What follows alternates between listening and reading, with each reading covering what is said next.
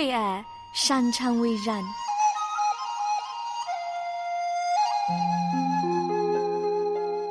因为爱，我们彼此相聚。欢迎收听《爱在人间》。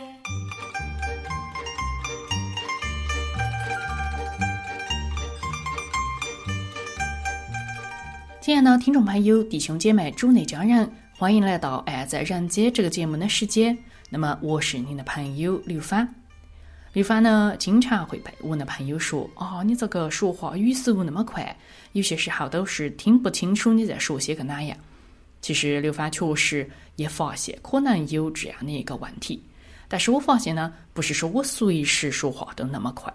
而是在一些可能自己比较感兴趣，或者是情绪上有些激动的一些话题的时候，啊，就会说得很快，生怕别人哈听不见你在说哪样，所以呢，想赶忙赶忙的把自己想表达的东西给说出来。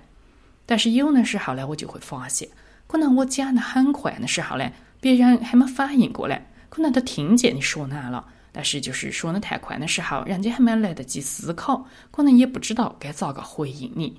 所以有些时候反而是适得其反呢。你越是那么着急呢，想去表达的时候，这个效果呢越是没达到。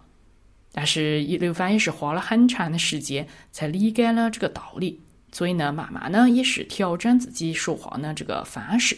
当然，更重要呢，不是说是调整说话的方式就行了，是因为我们发现啊，当我们说话的语气啊、速度啊，开始有一些跟平时正常的状况不一样的时候。那就说明，其实是我们背后的情绪状况有比较大的起伏。那么，可能我们要更有意识的来了解，到底是哪样东西刺激了我们这个情绪上的一个起伏。有可能不是坏的事情，啊，有些时候我们会觉得，哇，情绪起伏可是就坏事，并不是这样的。只是说，我们需要更多明白和了解自己的情绪的时候，也可以更容易接纳我们自己。然后呢，也跟别人沟通的时候。可以更好那个表达，让别人明白你的意思所在。就比如说，有些时候可能刘芳说啊，说的太快了啊，说到一些东西的时候很着急。那么有可能是我觉得啊，这个问问题很重要，我很希望对方能够理解我。那么可能这个时候啊，我更好的方式就是，哎呀，不好意思，我现在确实干这个情绪上有一小点激动。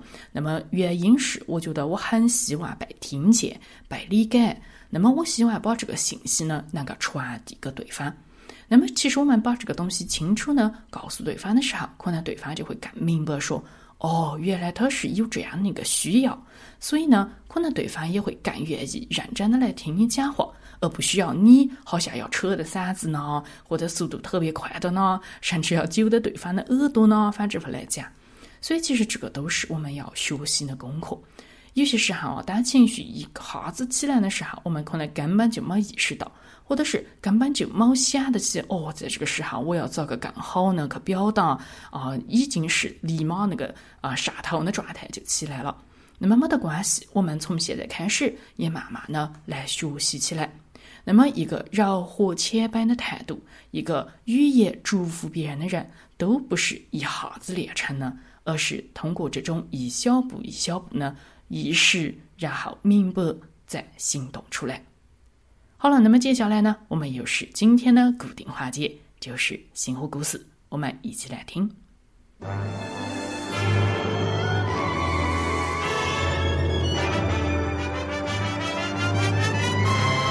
天赐人情，爱在人间，星星之火，故事相传。陪你一起聆听人间的故事，领受数天的智慧。星火故事，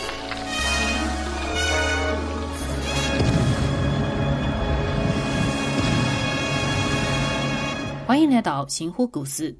我们现在要开始读呢，是我成了一台戏这一本书，是黎苏使女杨幂桂林她的故事的续集。杨幂桂林是二十世纪中国内地会派遣的一位加拿大的女宣教师。一九三四年，杨幂桂林和丈夫杨志英终于进入了怒江大峡谷，在傈僳族当中宣教。退休后，桂林写了八本书籍，就包括《寻》和我成了一台戏等等。那么在之前，我们星火故事的栏目就读过了杨幂桂林的《寻》这一本书，主要讲的是桂林来到中国之前的历程。就说到他是如何从一个心高气傲、对信仰不冷不热的文学学生，成长为一个认真的基督徒。后来又在圣经学院里面受到了更多的操练，在学习和工作中更多服侍神，并且也更多寻求主而愿意奉献成为宣教士。那么今天呢，我们就要来跟你讲述的是后续的故事，就是《我成了一台戏》这一本书。那么在其中，桂林他自己呢，就会着重书写自己领受护照要来中国宣教呢这些前后故事。上回我们就讲到了，在一九四二年的时候，中国战乱纷飞，桂林因为逃避战火，从云南去到了四川，但是他十分想要再回到云南去继续他们完成的工作。并且可以跟丈夫团聚。虽然要回云南有很多很多看似不可能完成的任务，但是主仍然完成了他的应许，帮助桂林准备好了回云南的路费，还有各样的需要，包括陪同他一起上路的惠兰。那么接下来我们就继续的来读《我成了一台戏》这本书第六章接下来的部分。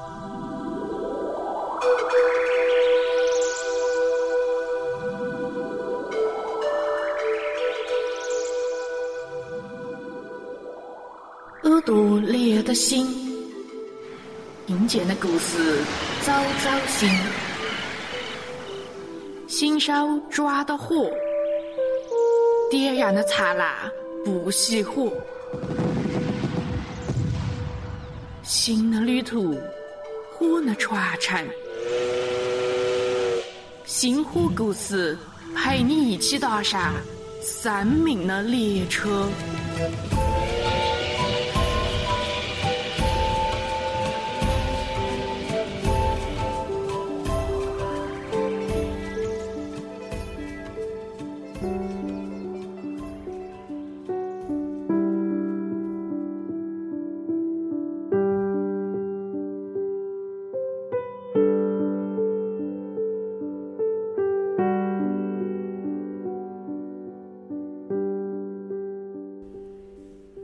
一九四二年五月，因为日军进攻缅甸，云南将要失守的这个消息，迫使我离开了云南，来到了四川泸县。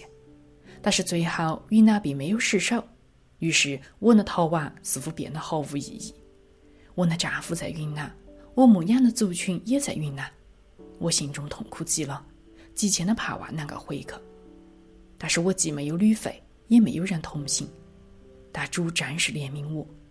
仅仅二十四个小时多一点点，主就把我的所有请求都答复了，不仅为我预备了意想不到的资金，还有我丈夫给我的信，以及准备好了马上能够出发的车辆，甚至荣瑞大姐还把能干得力的助手回来给我，陪我回云南。第二天，里奥诺姆斯给我们找到了货运汽车，我们要坐的那辆车还是一辆新车呢。我们稍微多给了运输公司一点点钱，就能够买到了驾驶室的座位，同司机并排坐了两个座票。那就是说，我们不必在货物的行李箱的顶上了，不需要受风吹日晒雨淋之苦，因为那时候正是雨季，天气变幻莫测。公司的经理先介绍我们认识了这个车的司机，这位司机非常的礼貌。他弯腰鞠躬微笑，因为这事是里奥诺姆斯谈起呢，他感到非常的快活愉快，也表达这位司机应该是一个和蔼之人。这三辆货车直到昆明，经理告诉我们说，不过他们不许带华语。所谓的华语啊，其实是滇缅公路上的货运司机他们私自在中途招揽客人的别称。乘客所缴的费用。完全是进入司机自己的腰包，并不交还给卡车公司。司机认为能得到多少钱就是多少钱，这是一种无法无天的运输交易。我们很快的决定在第二天早晨就出发。你看，我在礼拜天才刚为这件事情祷告，这礼拜三就能出发了，就三天时间，主这么快就为我成就了一切。当然，挑战还是继续会来到呢。当我们一离开泸县城，那位看起来和蔼的司机就改变了态度，他先前那些笑容全部都消失了，反而变成了有些卑鄙龌龊的状况。他在沿途的乡村道上大载违禁的话语，在大城镇，他的卡车公司都没得检查站，在未开进大城镇前，他就停车叫那些华语下来，要喊他们步行通过检查站，然后走到城的另外一边。再叫他们上车。华云的行李都搭成了我和慧兰两个人的。当然，我们带的行李其实很少。我和慧兰都是持有公司少管的真实票据呢，所以我们倒是不必受走路的这种烦扰。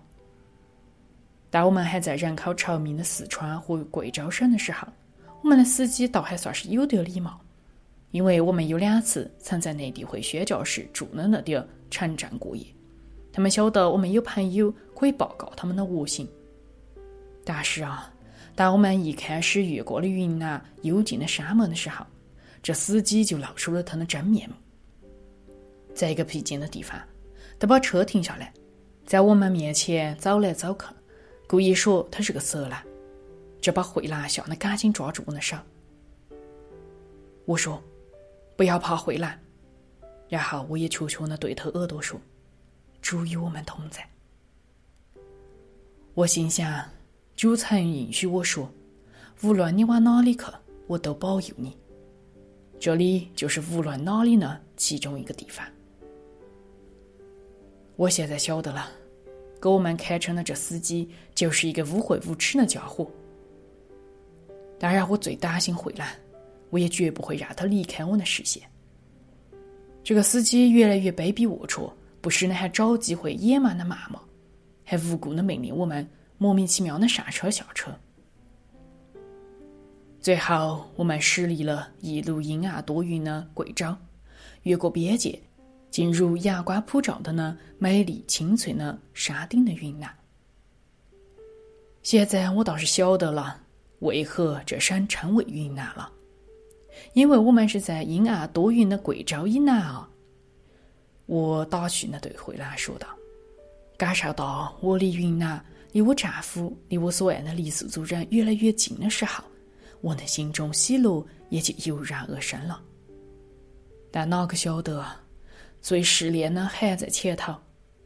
我们原本希望从曲靖一天就能够到达云南，但是当那天我们都集合在三辆货运汽车前准备出发时，天突然下起雨来。”有几个中国女人出现，他们难道又是华语吗？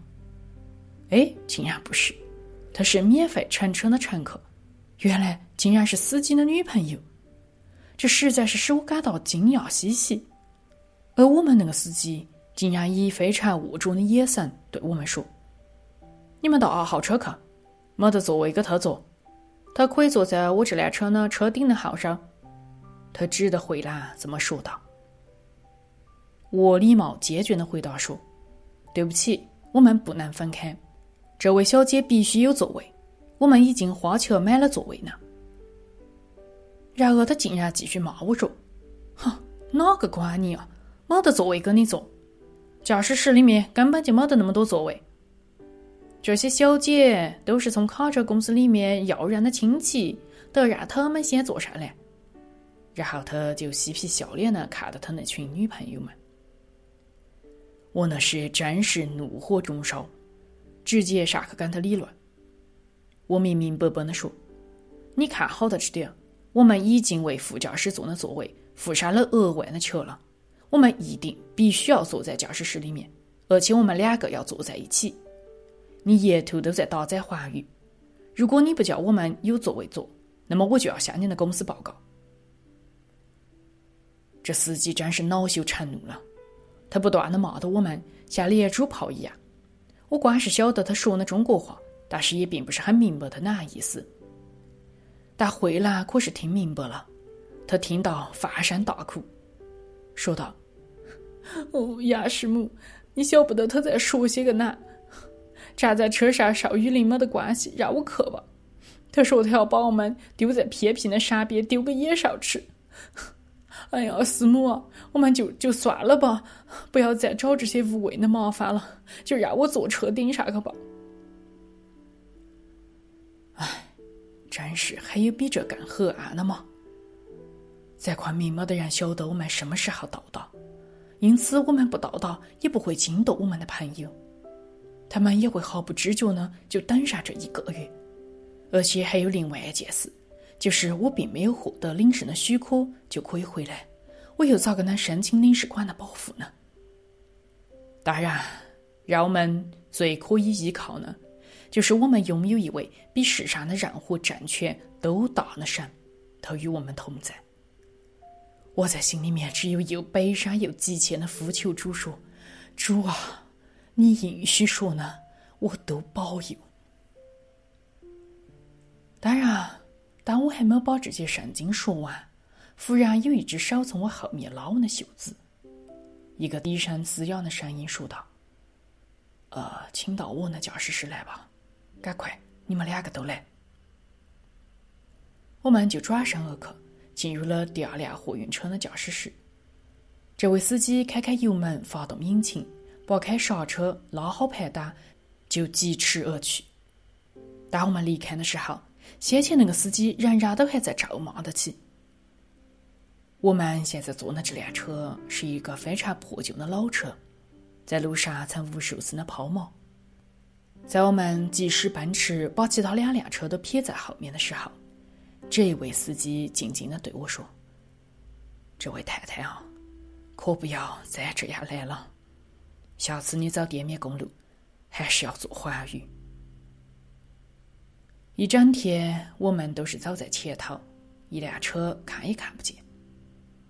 我一整天都在祷告，求主不要让这辆车再抛锚了。当然，到最后也真是没有再抛锚。另外，这辆车上还有一个中国妇女同我们坐在一起，所以慧兰必须要坐在我的膝盖上，或是挤在一点点的空间里面。这一位帮助我们的司机倒是非常客气，一直都把我们送到了家门口。幸亏我们的行李本来就放在这辆货运汽车上，使我们真是毫无损失。主的所说呢，我要保佑你，他是真的保佑了我们。虽然他未曾应许我们不会有失联。到达昆明李家的时候，李牧师给我们了一个传令家家式的欢迎。慧兰马上就回到了他原来的老地方，给我们做可口的饭菜。与此同时呢，还有一封信是在等待着我呢。寄这封信呢是西莫曼女士。这位亲爱的朋友已经养成了习惯，给我们写长而富有新闻的书信。我真是非常想阅读这些信件，能再次联络上真是太好了。但是那几天我又看到我的日记上写的。因为天气又有阴雨，我的牙疼又复发了，于是又去看了牙科医生。在我们还没有逃往四川之前，荣瑞大姐曾经主领一个在昆明的英文查经班，参加的人都是些大学生。我们逃亡的这段时间，就是由李牧师来负责担任带领这些大学生的，但是他又得去一个需要帮助的乡下教会工作，于是我就愿意。晚点再上点西半个月，来代替李牧师带领这个英文的查经班。等他回到昆明，我再去找我丈夫。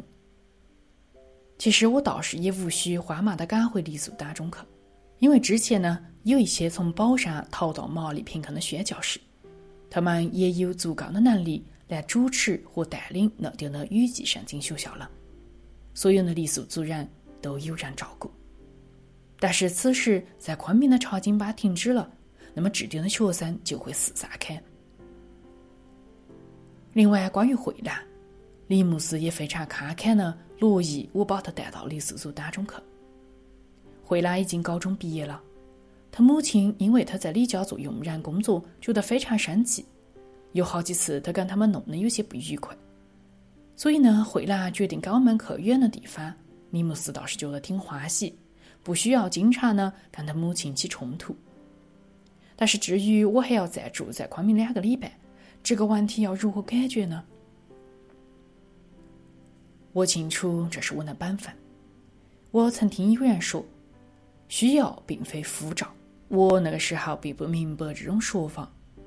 在我人生的任何枝节，一个明显的需要就是一个护照。那个好撒玛利亚人并不是需要一节特别的圣经，神奇的关照他。才证明帮助那个落在强盗手中的人是神的旨意。我们看得见一种需要，是很简单的，是通过正常的思想和逻辑常识就能够辨识的。其实这就是神的声音。就比如说，一个母亲把自己的孩子撇下不管，反而去照顾邻居的孩子，那肯定不会是神的旨意。他对他亲生孩子负有更高的责任。除此以外，需要就是护照了。我不想住在昆明，想更尽快的回到我丈夫那里去。我极其需要一个属于我，我也属于他的人。我真是希望他用双臂拥抱我，安慰我。当然，我也晓得，主的爱比任何人的爱都更为宝贵。我不肯背离，使主的心忧烦，所以我也同意暂时的留在昆明。于是，李牧师就欢欢喜喜的去外地工作了。这个英文查经班的学生也越来越多。有一天，有人问我能否再教一个查经班。晚上的查经班主要是布道。这些大学生呢，有些已经是基督徒了，他们需要再深一点的教导。他们当中有一个身材比较高大的东北青年 W 君，他特别的热心。自从日本人占领了东北以后。W 君的学校就迁至了内地，他也跟得起一起撤过来了。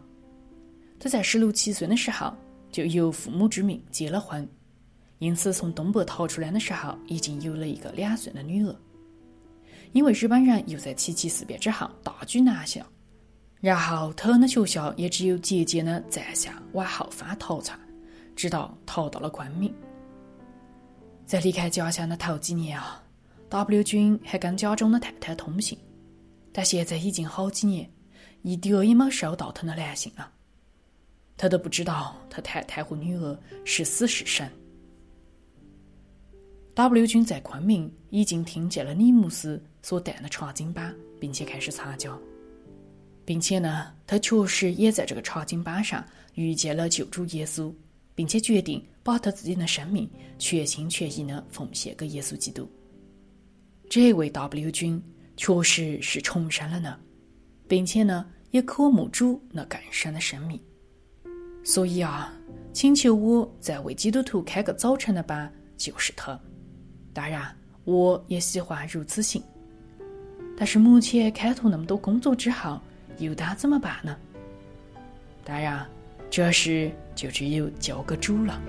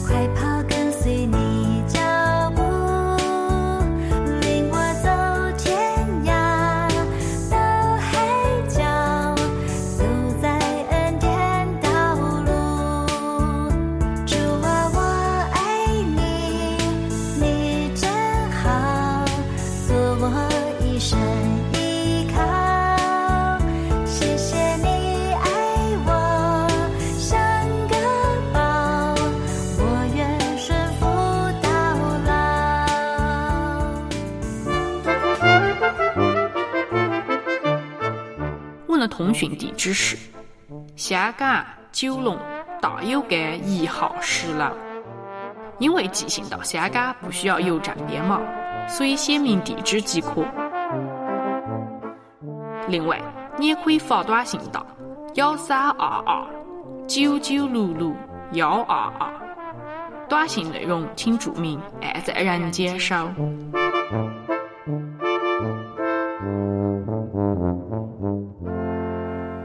亲爱的听众朋友、弟兄姐妹、主内家人，你现在正在收听的是良友电台为你专门制作的云南话节目《爱在人间》。那么，我是你的朋友刘帆。那么，刘帆呢，今天在节目开头呢，特别说到了说，啊，我们表达的时候都会有自己的一些情绪，引起我们表达的一些习惯。那么，这一个点呢，也是提醒我们更加注意我们自己内心的情绪。有些时候可能是害怕、急躁、焦虑。都会导致我们在表达的时候，在行事为人的时候啊，特别呢不注意别人的感受，或者说是一些做一些适得其反的事情。那么在今天的故事当中呢，我想杨幂桂林也给我们一个很好的提醒，就是当我们要更意识到我们内心的那种慌张、焦虑、恐惧啊，很多时候不是我们的错感，是周围环境或者其他人造成的。但是我们呢，要多多的留意自己的状态。多多的来呼求神的怜悯和同在，求神来帮助我们从里到外呢来面对这样的一个挑战，求主来帮助我们能够克服外在环境对我们的一些挑战，也克服我们内心的各种呢啊情绪上的也好啊各种呢非理性的一些冲动，那么让我们能够在这个世界上呢活出基督的样式来，做一个柔和谦卑造就人的人。好了，那么今天的节目就到这里了。刘芳要在这里跟你说声晚安。爱在人间，把主耶稣的爱洒向人间。